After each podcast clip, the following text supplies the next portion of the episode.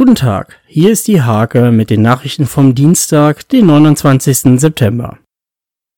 Für die Stadtbusfahrer, die an der Oderstraße sieben Minuten Standzeit haben, gibt es dort keine Toilette. Folge ist, dass die Notdurft teilweise im Wald verrichtet wird.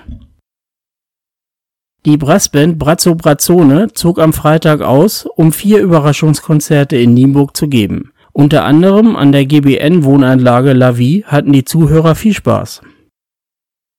Vor dem grün beleuchteten Posthof haben Mitglieder von Fridays for Future zum jüngsten Klimastreik eine Kundgebung abgehalten. Viele andere Gebäude waren ebenfalls grün beleuchtet.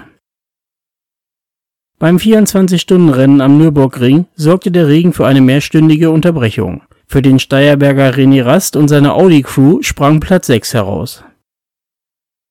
In der ersten Fußball-Kreisklasse gab es am Wochenende in sieben Partien 38 Tore zu bestaunen. Der ASC Nienburg gewann gegen den TSV Hassel mit 4 zu 2. Diese und viele weitere Themen lest ihr in der Hake vom 29. September oder auf www.diehake.de